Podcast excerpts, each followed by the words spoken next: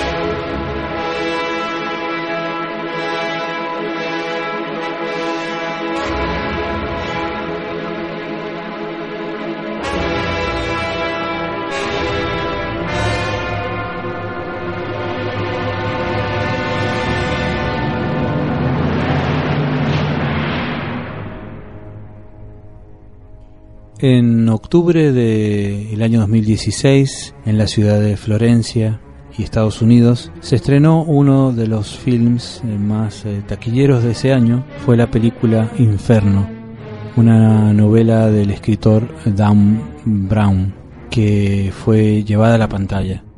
Aunque el autor eh, tiende a levantar polémica con estos temas y a recibir críticas generalmente negativas, la película recaudó más de 228 millones de dólares a nivel mundial. De sus obras se han vendido más de 200 millones de ejemplares que se han traducido a 56 idiomas. Pero lo mejor de todo es que eh, despierta el interés por el arte y los enigmas históricos, en este caso la lectura por la Divina Comedia. Sin pretender hacer spoiler de la película, por si no la han visto, el protagonista Robert Landon, un destacado catedrático de la Universidad de Harvard, experto en simbología, es acusado de robar la máscara de Dante Alighieri, va resolviendo las claves eh, para demostrar su inocencia, entre ellas hace referencia a la mapa del infierno, el mapa del infierno de Sandro Botticelli, una de las primeras obras maestras que retratan el infierno descrito por Dante. Dante Alighieri nació en Florencia el 29 de mayo de 1265 y muere en Rávena el 14 de septiembre de 1321.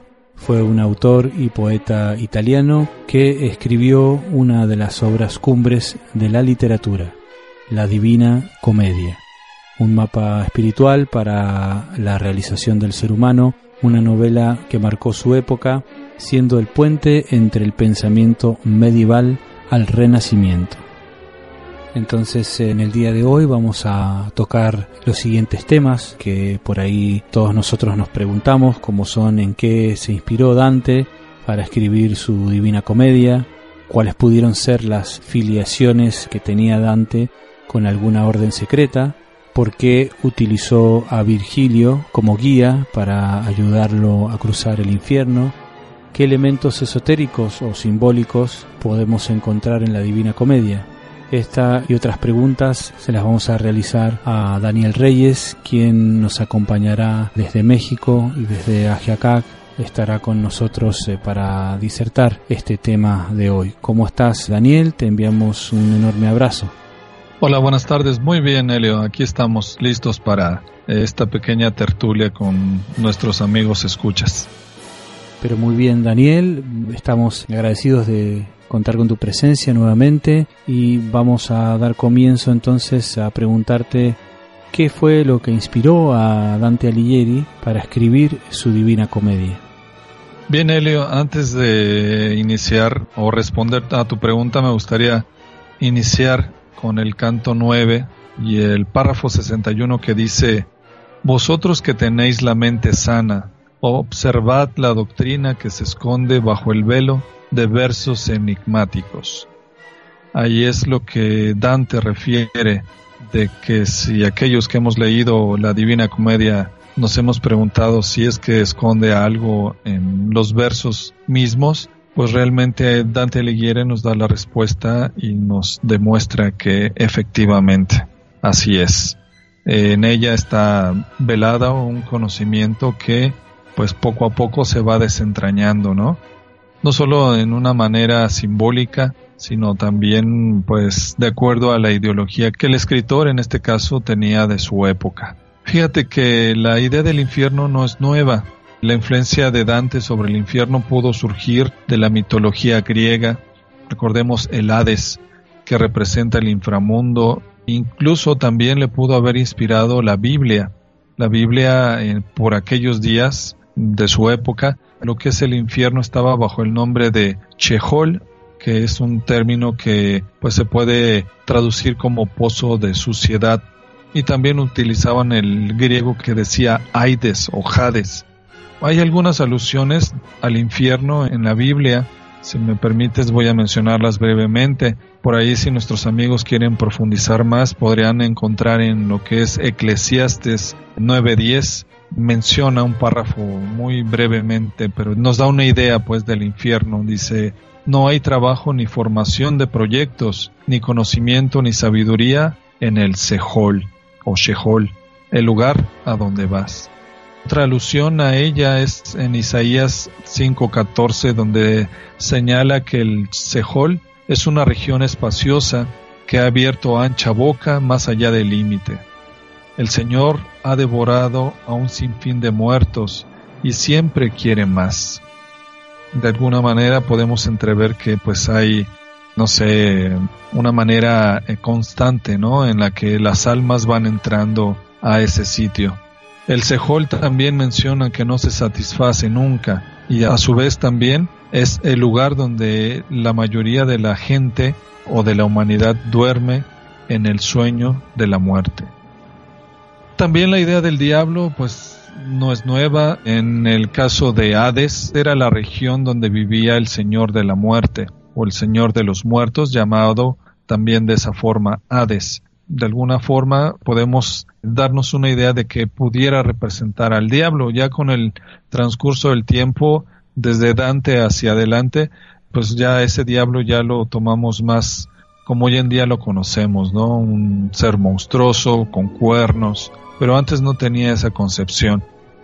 Ese sitio pues realmente era temible, incluso la gente de la época cuando hablaba del Hades era un poco reticente a hablar sobre ello e intentaban pues utilizar ciertos eufemismos para poder referirse a él, es decir, pues que no hablaban claramente sobre este personaje, ¿no? que regía la región de los muertos. En Italia, para nuestros amigos, existe una localidad llamada Cumas, y de acuerdo al folclore en ese sitio, recordemos que Italia tiene la forma de una bota, entonces Kuma se encuentra en lo que es la parte del empeine, ahí es una localidad muy pequeña, y de acuerdo al folclore local, ahí existía una entrada a la región de los muertos o a la llamada Averno, así era el nombre que le daban, y ahí pues era donde las almas entraban, ¿no? Obviamente esto es algo simbólico, ¿no? Fíjate que la concepción del infierno tal como hoy en día la iglesia la tiene no existía antes de Dante. Dante es prácticamente el pionero de lo que hoy conocemos como infierno, limbo y el cielo y ayudado de Botticelli. Sandro Botticelli fue un pintor del Renacimiento que nació pues, dos siglos aproximadamente después de Dante Alighieri y este personaje fue uno de los primeros que representó a través de su arte, de su pintura y de sus dibujos pues una idea de alguna manera, dio una interpretación a la descripción literal de, de Dante, ¿no? Entonces él, eh, Sandro Botticelli, crea a través de una pintura lo que es una especie de montaña, pero invertida, ¿sí? dividida en nueve niveles hacia abajo en forma descendente, donde al final se encuentra el diablo. pero en cada uno de ellos va colocando a determinados personajes descritos en la Divina Comedia. Si alguien tiene la oportunidad de verlo, podrá buscarlo como el mapa del infierno de Sandro Botticelli. Y hay detalles muy curiosos, o sea, realmente es una obra pequeña, medirá aproximadamente unos 50 centímetros por lado, es un cuadrado, pero en ella, ya haciendo un zoom o un acercamiento, va a poder encontrar bastantes detalles. Yo de alguna manera puedo eh, referirlo o poner un ejemplo como esas ruedas de la vida de los budistas tibetanos. Si alguien ha tenido la oportunidad de apreciar una de ellas, de manera detallada, podrá ver que en esa rueda dibujada, en todos esos niveles hay personajes que están padeciendo algún sufrimiento. Sandro Botticelli, en este caso, pues también refleja, ¿no? El sufrimiento de todos los personajes que Dante, pues, describió en su obra, ¿no? Y otra manera de describirlo fue a través de dibujos, unos dibujos que realizó en piel de oveja, ya curtida, obviamente. A, través de ese material, Sandro Botticelli fue de los primeros que dio una interpretación gráfica a la Divina Comedia, ¿no? Ahí dibuja lo que es el diablo, dibuja a Dante y a Beatrice o Beatriz, también dibuja a Virgilio, pero lamentablemente este tipo de dibujos pues no se culminaron, no tuvieron pintura, bueno, no, no fueron coloreados y no se utilizaron para ilustrar la Divina Comedia. Posteriormente Durero sí, él bellamente y de forma exquisita también hace una representación de todos esos círculos a través de sus grabados y pues puede darnos de alguna manera una idea, ¿no? Ya más detallada de lo que Dante va viendo a través de cómo va descendiendo en esos nueve círculos. Vamos a pasar a la segunda inquietud que te tenemos preparada para preguntarte, ¿no? Para consultarte en este trabajo del día de hoy. ¿Qué papel tiene Dante Alighieri en la literatura? Bien, la figura de Dante es muy importante. Basta recordar, por ejemplo, a Shakespeare para los ingleses o a Miguel de Cervantes para los españoles. está prácticamente en la misma categoría, son padres de la literatura una de las cosas que más se pueden exaltar de Dante es que él pues lo hizo dos siglos antes. Recordemos que él pertenece realmente a la Edad Media, ¿verdad? La Edad Media termina en 1492 con el descubrimiento de América.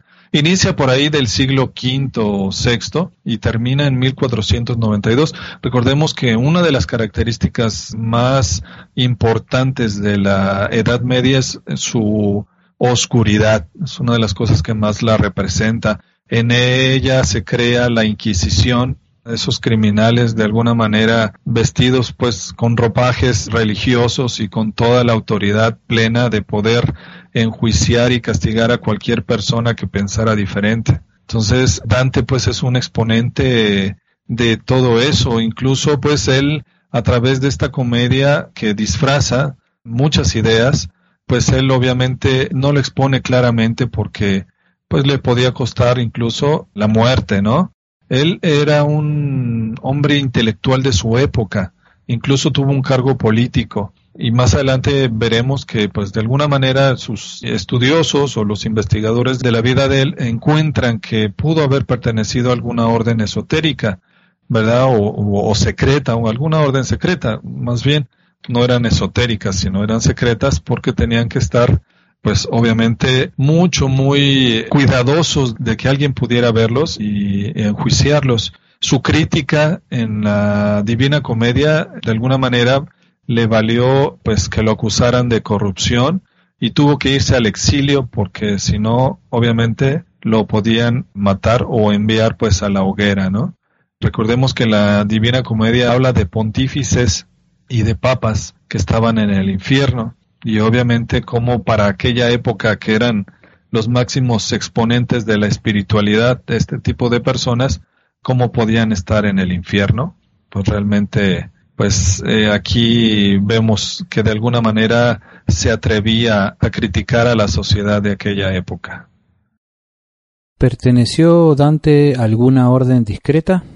Pues pudiéramos decir que sí, como dije anteriormente, sus investigadores, que pues los tiene y en demasía, de alguna manera piensan que pudo haber estado relacionado con un grupo, una orden discreta, y quiero hacer hincapié en discreta, ya posteriormente se le acuñó el nombre de esotérica o u oculta, discreta porque obviamente trataban de ser discretos, pues no andaban presumiendo de alguna manera o jactándose de que pertenecían a ciertas órdenes, ¿no? O ciertos grupos. Entonces eran discretos. De alguna manera ellos pues trataban de permanecer o actuar de una manera equilibrada y no andar manifestando que pertenecían a algún grupo, ¿no? Se dice que pudo haber estado relacionado con los Fideli de Amore, que era una orden que de alguna manera prestaba culto a la mujer. Recordemos que la mujer por aquella época, pues obviamente se le veía a menos, se le sometía todas las órdenes religiosas de la época, eh, estamos hablando del siglo XIII y XIV, todas esas órdenes religiosas eran completamente machistas, no aceptaban a la mujer, no tenía cargos políticos, solamente estaba sometida al hogar. Entonces, ¿cómo una mujer podía de alguna manera representar o tener algún culto? Entonces ellos, lo que es Dante y otros escritores, hablaban de ciertos amores, ¿verdad? Amores, como le llaman, platónicos, que pues de alguna manera hoy en día se piensa que eran reales, pero en realidad eran amores platónicos, pero que simbolizaban o tenían algún simbolismo, ¿no? En este caso, pues representaban a la fe. Otro personaje más adelante, Ficino, ¿verdad? que es un escritor del Renacimiento, hablaba también de una mujer y le atribuían valores pues muy sublimes, muy eh, angélicos. En el caso de la Divina Comedia, para nuestros amigos que la han leído, recordemos que Beatriz, Beatrice, como le llaman, ella guía a Dante en la parte más elevada, en el caso de los cielos. Ella lo recibe y lo va guiando por todos esos niveles, ¿verdad? Espirituales o de conciencia, lo va guiando en toda esa región, ¿no? Entonces, aquí pues de alguna manera podemos entrever que sí, realmente pertenecía a esos fideli de amor, ¿no? A esos fieles de amor que pues tenían un culto hacia la mujer, ¿no? Dándole una representación completamente simbólica y sublime. ¿Qué nos puedes comentar, Daniel, sobre la personalidad de Dante?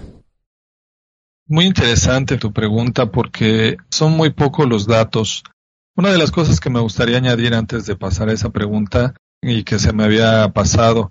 La mujer, en el caso de los Fideli de Amore, glorificaban en este caso a las mujeres, atribuyéndoles de alguna manera una inteligencia sublime, incluso espiritual. Recordemos, y que realmente así lo es, la mujer tiene una capacidad mucho más elevada intelectualmente que el hombre. Entonces, por eso ellas son las que se encargan de llevar o de guiar Ficino, habíamos mencionado anteriormente, él habla de una sabiduría divina y también la representa en este caso como una mujer. Respondiendo a tu pregunta, como te decía, es poco lo que realmente sabemos de Dante. Fíjate que existe una de las primeras biografías realizada por Giovanni Boccaccio, comenta lo siguiente en el aspecto físico. Fue de mediana estatura, y luego que llegó a la edad madura, caminó un poco encorvado, y era su andar grave y reposado, vestido siempre con correctísimas ropas, del modo que a su edad madura convenía. Su rostro era alargado, aquilina su nariz, los ojos más bien grandes, grandes también las mandíbulas, el labio superior sobresalía sobre el inferior, su tez era morena, espesos los cabellos y barba, negros y crespos, y siempre el rostro melancólico y pensativo.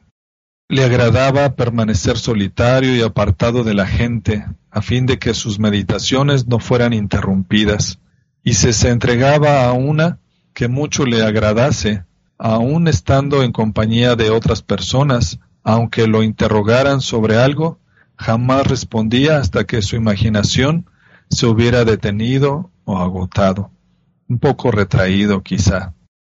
Fíjate que entre una de las cosas que encontramos también es un sueño premonitorio de la mamá de Dante, que una hermana de Dante, del autor, relata de la siguiente manera. Dice, cuenta la leyenda que la madre del florentino, Bella, que era su nombre, solía tener sueños premonitorios que se agudizaron mientras estaba embarazada de Dante.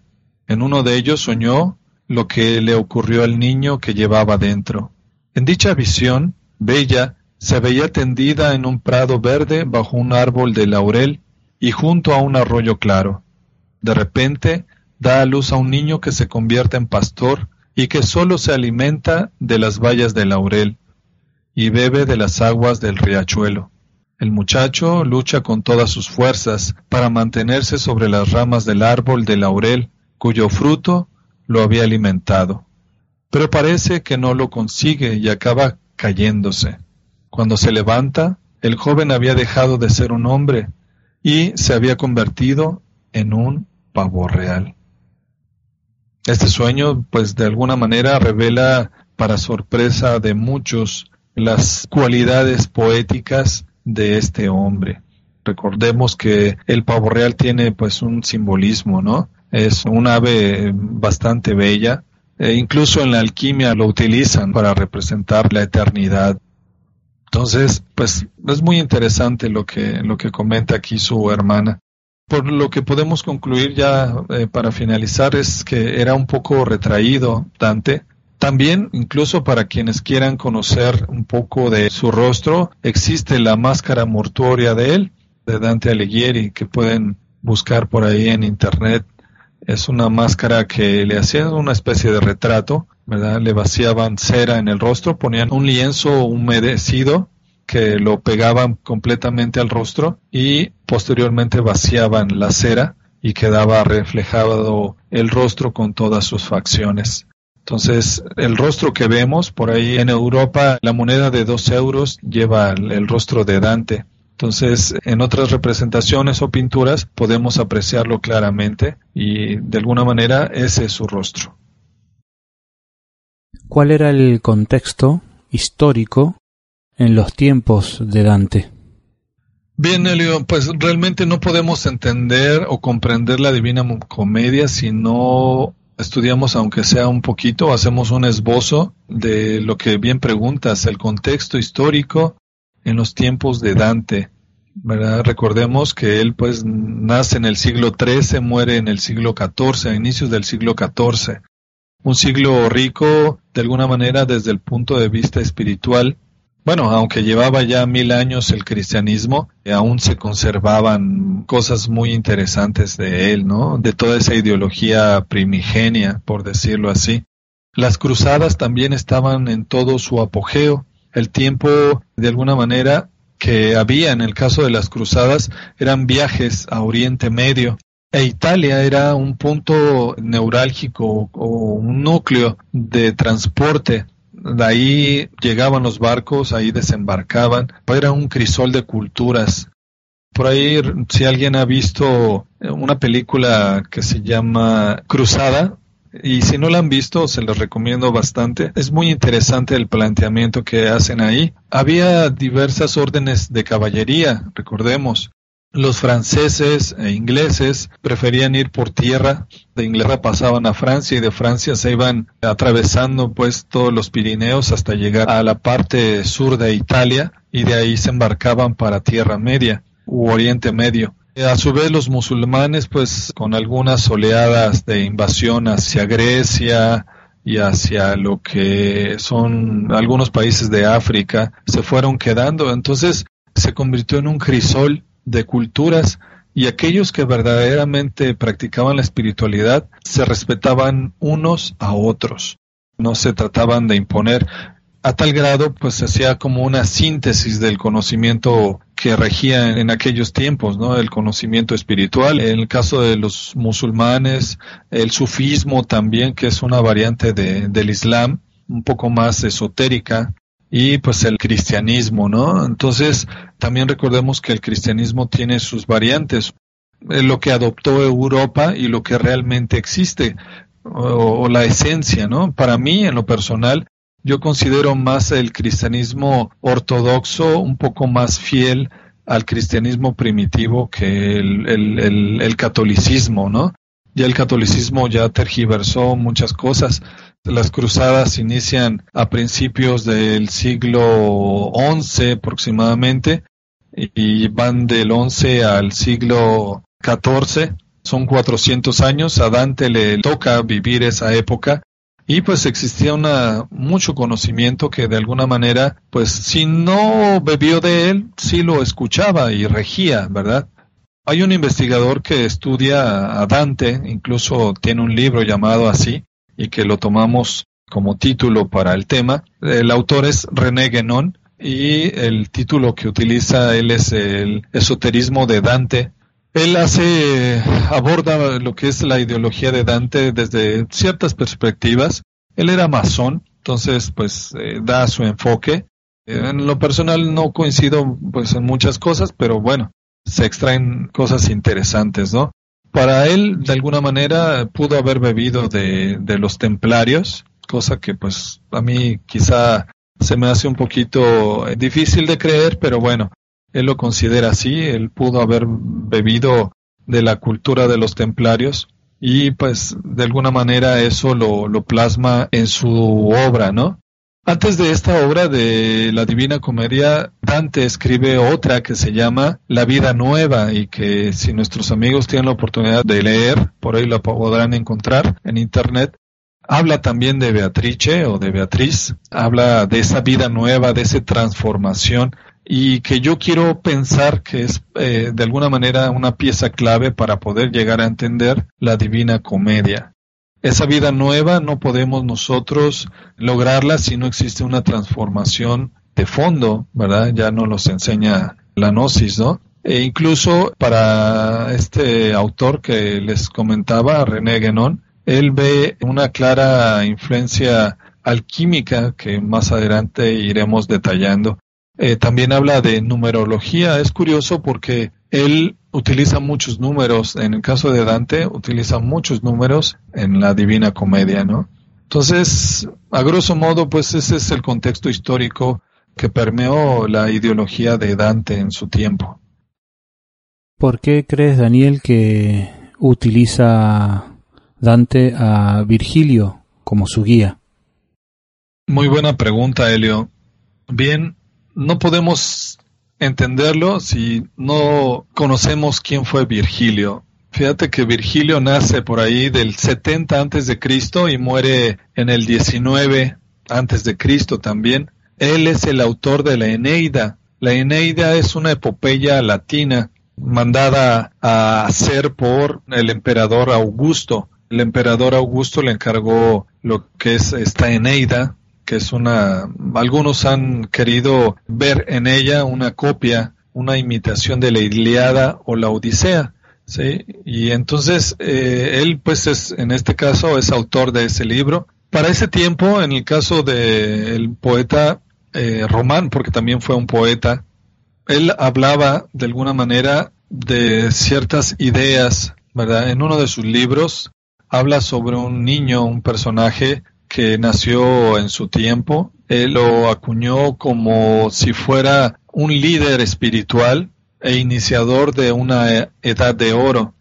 Muchos quisieron ver en Virgilio a Jesucristo. Curiosamente, a Virgilio, esto pues de alguna manera la misma gente lo fue volcando como si hubiera sido un profeta. Incluso su tumba, que se encuentra en Nápoles, todavía hasta tiempos de Dante, recibía peregrinaciones de gente pues que quería conocerlo y que de alguna manera lo consideraba como un personaje milagroso. O sea, en este caso Virgilio tenía pues más o menos la categoría de un profeta hebreo. En este caso pues obviamente era de los romanos. Entonces Virgilio de alguna manera representa la sabiduría, el conocimiento de la época de Dante. Se comenta que los libros de Virgilio eran utilizados como una especie de oráculo e iban a ellos, los consultaban para conocer la respuesta de algo, ¿verdad? De alguna duda que pudiera tener la persona. Entonces, pues de alguna manera este personaje era muy importante para los tiempos de Dante. Una persona completamente intelectual, mística, incluso también le consideraban un mago. Entonces, de alguna manera podemos percibir que, bueno, obviamente le gustaba la literatura de Virgilio a Dante y pues utilizó a este personaje pues como una especie de maestro, ¿no? De guía espiritual para guiarlo, incluso quizá él, Dante hubiera, pudo haber sido fiel a él, ¿no? Como una especie de santo, por decir, o lo tenía como un santo, ¿no? Eh, de alguna manera, pues así lo, lo consideramos, ¿no? qué símbolos podemos encontrar en la Divina Comedia y también podemos añadir cuál es el esoterismo realmente de Dante.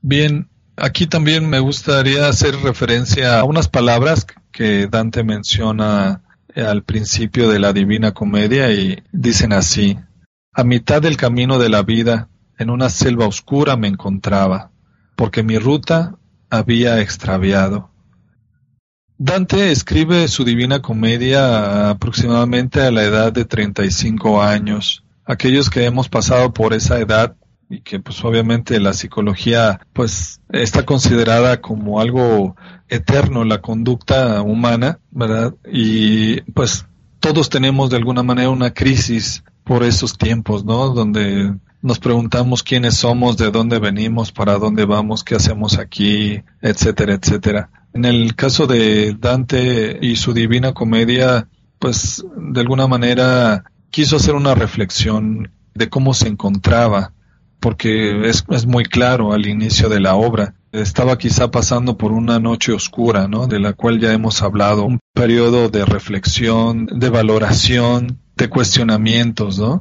Entonces, quizá de acuerdo a su ideología, en lo que él creía, pues pudo de alguna manera utilizar pues esa reflexión para escribir su magna obra, ¿no? Entre las interpretaciones que los estudiosos de Dante de alguna manera describen que, por ejemplo, el infierno representa el mundo profano, el purgatorio, las pruebas, periodo de transformación, y el cielo la morada de los perfectos. El itinerario de la Divina Comedia se haya colmado de símbolos esotéricos, lo que convierte de alguna manera a Dante en un exponente de la tradición hermética. Hay que destacar que la obra comienza en el trayecto de la primavera. Recordemos que es una época en que los antiguos iniciados o las antiguas culturas celebraban la muerte y el renacimiento. Recordemos también que, por ejemplo, la primavera para ellos es muy importante, para los pueblos europeos. Ellos ahorita, en estos precisos momentos, están en la parte del invierno prácticamente más crudo. Si alguien tiene oportunidad de ver las noticias, hay nevadas muy fuertes.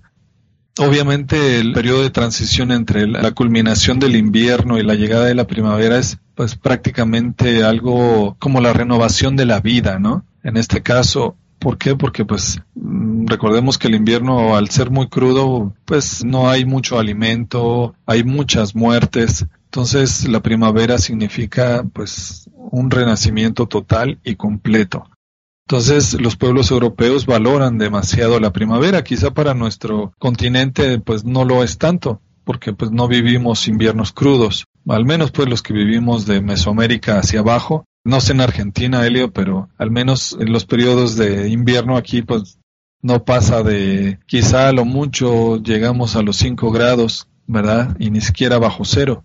Entonces, esto pues es una reflexión, ¿no? Para poder entender de alguna manera, pues este, los elementos simbólicos, ¿no? Entonces, como les decía, en la Divina Comedia se encuentra ese periodo de muerte y renacimiento. Para algunos también han querido ver en ella los periodos de la alquimia, ¿no?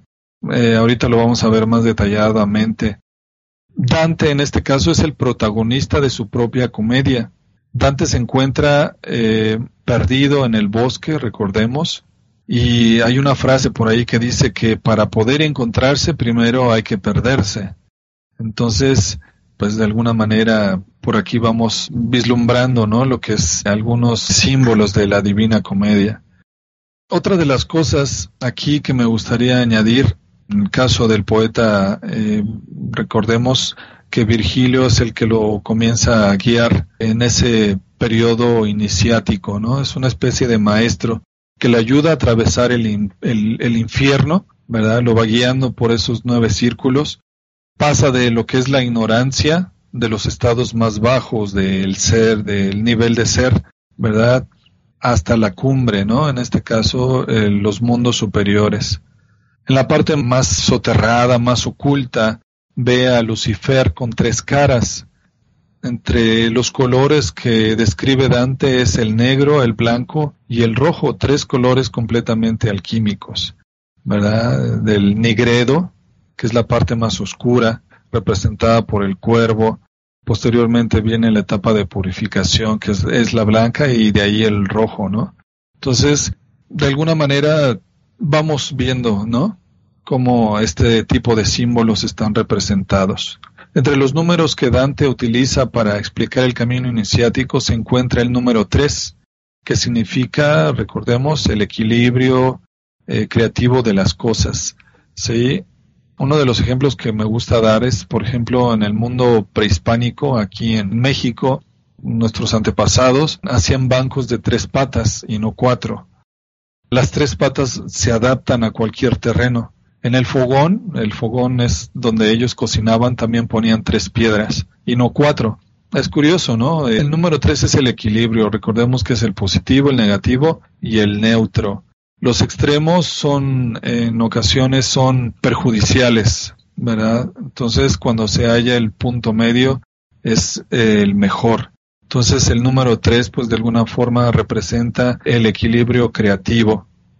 También, por ejemplo, entre los elementos simbólicos que Dante describe es lo que es la pantera, el león y la loba. ¿sí? Habla también de un número 3, en este caso los tres traidores, Pilatos, Caifás y Judas. Entonces, es curioso y, por qué utiliza el número 3, aunque bueno, no lo vamos a desentrañar aquí, pero es curioso que aluda a este tipo de numerología, ¿no? También habla del 9. El 9, de alguna manera, para algunos tiene un símbolo interesante. Recordemos que son los el periodo de gestación de un ser humano. Al número 9 Dante le, lo asocia de alguna manera con su amada Beatriz. También le dan un símbolo de la fe, en este caso aunque no hemos podido desentrañar, nosotros concebimos el número 9 de una manera, pero el 9, el valor simbólico que le daban el 9 en aquella época es quizá un poquito distinto. Otra de las cosas que pudiéramos nosotros referir con respecto a los círculos es que, por ejemplo, hay personajes que pues se han colado hasta nuestros tiempos, ¿verdad? Va describiendo a diferentes personajes conforme va descendiendo en los nueve círculos. En el primer círculo recordemos que es el limbo, ¿verdad? Y en él describe Dante a Homero, a Horacio, a Ovidio, a Lucano, a Electra, a Julio César, a Aristóteles, a Sócrates, a Platón, a Empédocles, a Heráclito, a Cicerón, a Séneca, a Ptolomeo, a Hipócrates. Sí, son personajes que, bueno, para aquella época ya eran conocidos. En el segundo círculo, que es la lujuria, describe a Cleopatra, a Helena, a Aquiles, a Tristán, a Francesco de Rimini, que pues realmente no conozco, ¿no? En el tercer círculo, que es el de la gula, describe a un personaje llamado Chiaco y otros tantos que pues bueno, no, no, no conocemos, ¿no? Tratamos de mencionar a los más conocidos hay algunos que pues definitivamente pues en lo personal no los he escuchado. Existe un cuarto círculo que es el de la avaricia y ahí describe al dios de la habla del dios de la riqueza, sí, y eh, describe a Plutón. En otro círculo habla de la ira, que es el quinto, y de la pereza, que ahí describe a un personaje llamado Filippo Argenti. En el sexto, que es el de la herejía, menciona a Federico II, y al pontífice Anastasio. En el círculo de la violencia, que es el séptimo, describe también a Atila. Recordemos que Atila terminó con el imperio romano, le dio pues muy fuerte. A Guido de Montfort y bueno, otros tantos, ¿no? En el octavo círculo es el fraude y en él menciona lo que es el Papa Nicolás III y en el noveno círculo, que es el de la traición, menciona a Judas Iscariote, a Caifás y a Pilatos. Entonces, pues de alguna manera podemos darnos cuenta cómo ahí para Dante es muy importante, eh, pues son valores obviamente, esos nueve círculos representan pues todos esos defectos que nos caracterizan y que de alguna manera predominan en diferentes personas, ¿no? Posteriormente pasa del infierno, bueno, Virgilio lo guía por el limbo y de ahí lo deja, ¿verdad? Y se encuentra con Beatriz. Beatriz lo va guiando por esas regiones celestes, va viendo a diferentes personajes, a Jesús, se va, pues de alguna manera, entrevistando con personajes que para él representan un aspecto superior y ya de ahí ve el mundo celeste, ¿no? Completamente eh, superior, los ángeles, los arcángeles. Entonces, eh, pues sí, de alguna manera podemos interpretar a la Divina Comedia como algo pues completamente simbólico, ¿verdad? Que pues es una invitación a superarnos, ¿no? Como personas y como seres humanos. Bueno, Daniel, entonces si quieres ir antes de pasar al espacio de preguntas de los oyentes, eh, dar unos comentarios finales. Bien, pues solamente invitar a nuestros amigos a leer, ¿verdad? Creo que es una de las cosas con las que podemos nosotros adentrarnos. Hay un, libro del maestro Samael llamado Si hay infierno, si hay diablo y si hay karma, que pues ahí él hace una interpretación en él, ¿verdad? De acuerdo a su conocimiento, lo que es eh, una descripción sobre los nueve círculos de Dante, ¿no? Entonces está este complemento y también pues, la Divina Comedia para que de alguna manera nos ayude a reflexionar y pues a darnos cuenta que existe algo más allá de la vida, ¿no? Y que de alguna manera si es que existe el mundo inferior, ¿verdad? Porque a veces también lo vivimos en físico. Recordemos que cuando sufrimos y cuando actuamos de una manera errada o equivocada, eh, nuestra conducta es prácticamente como un infierno. Hay seres humanos que viven infiernos total y completamente entonces, eh, pues no hay más que reflexionar en todo esto para buscar siempre el lado amable de las cosas, el lado positivo y el trabajo interior, ¿no? Para lograr transformarnos. Por mi parte, pues sería todo. Gracias a todos por participar en vivo en el día de hoy y estamos entonces volviendo luego de la pausa.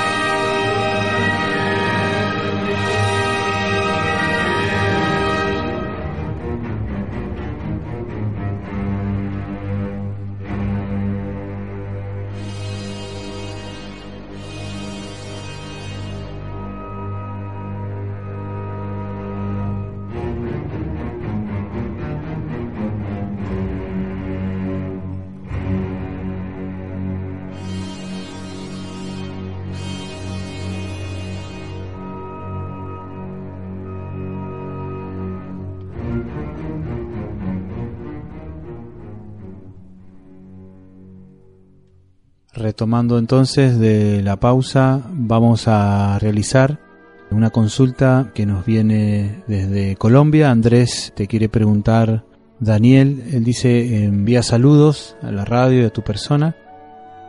Y dice, la descripción que realiza en su libro Dante, eh, La Divina Comedia, sobre los nueve infiernos o dimensiones inferiores, es veraz se debe tomar como una completa verdad?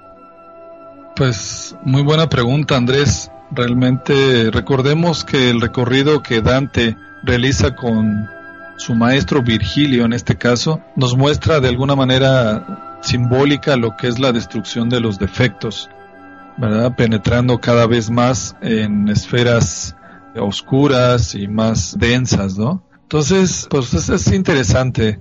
Realmente ¿qué te podría decir? Pues no lo sabemos a ciencia cierta, ¿no? El maestro Samael menciona en su libro de Si hay infierno, si hay diablo, si hay karma, que esto pues de alguna manera fue real para Dante. Incluso sus estudiosos, los estudiosos de Dante, también a su vez mencionan que él tuvo una experiencia, ¿verdad? Recordemos que pues todas esas cosas, las, cuestiones oníricas como el sueño que mencioné anteriormente y otros elementos simbólicos eran pues mucho más reales o más eh, se entendían de alguna manera más verídicos. Hoy en día pues dudamos más, ¿no? Somos más este escépticos, pero en aquellos tiempos del siglo XIII eran más reales. Entonces, Dante quizá pudo haber tenido una experiencia de este tipo, ¿verdad? Pudo haber visto algo a través de sueños, a través de un desdoblamiento, lo que es, pues, vislumbró de alguna manera ese mundo que, que de alguna manera infiere sobre el nuestro, sobre nuestras vidas. Recordemos que, o mencioné anteriormente, ¿no? Hay gente que vive el infierno en su propia existencia. Cuando actuamos de una manera equivocada eh, o actuamos mal, así literalmente, el infierno pues lo vivimos, ¿no? Entonces, de alguna manera es una manera simbólica de hablar lo que utilizó Dante, pero eso no, quiere decir que no sea real, de que algo hay, ¿no? Algo, algo pudo haber visto este gran hombre. Bueno, Daniel, te vamos a agradecer esta plática que has querido compartir con todos nosotros en el día de hoy. Así que pues esto fue eh, el esoterismo de Dante, de la mano del misionero Daniel Reyes desde México, desde Ajiacac. Así que pues nada más, vamos solamente a despedirnos de todos y si quieres Daniel puedes comentarnos qué tocaremos en la próxima oportunidad. Bien Elio, pues solo agradecerte la invitación, realmente me agrada mucho que nos invites y este y disfrutamos bastante compartir con nuestros amigos pues este tipo de investigaciones o este tipo de temas. Y pues para la otra, si gustas, podemos hablar de Goethe y de su obra titulada El Fausto. ¿Cuáles fueron los elementos simbólicos que representó ahí? ¿Qué te parece?